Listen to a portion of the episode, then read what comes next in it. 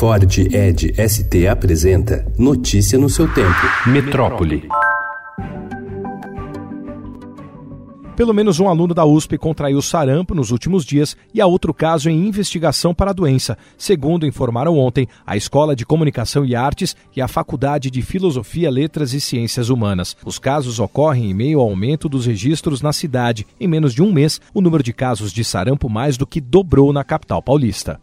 O país teve 339 mortes pelo vírus da gripe até o dia 28, informou ontem o Ministério da Saúde. Nas últimas semanas, coincidindo com o início do inverno, houve aumento na circulação do vírus influenza nos estados do Paraná, Rio de Janeiro, Amazonas e São Paulo. O Paraná tem o maior número de mortes no período. Foram 52.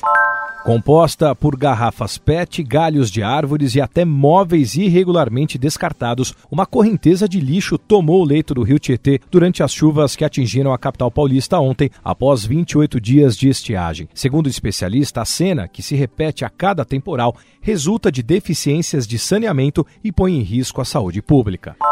Um ex-aluno foi morto no campus da PUC, na Consolação, na região central de São Paulo, na tarde de ontem. O suspeito é um segurança do local que se envolveu numa briga e usou uma arma branca contra a vítima. Em nota, a faculdade disse lamentar profundamente o episódio e afirmou estar tomando todas as providências cabíveis. A Polícia Civil de São Paulo concluiu o inquérito que investigava o incêndio que destruiu o Museu da Língua Portuguesa em dezembro de 2015. Ninguém foi indiciado e o laudo da perícia aponta que o fogo foi provocado por um defeito em um dos holofotes.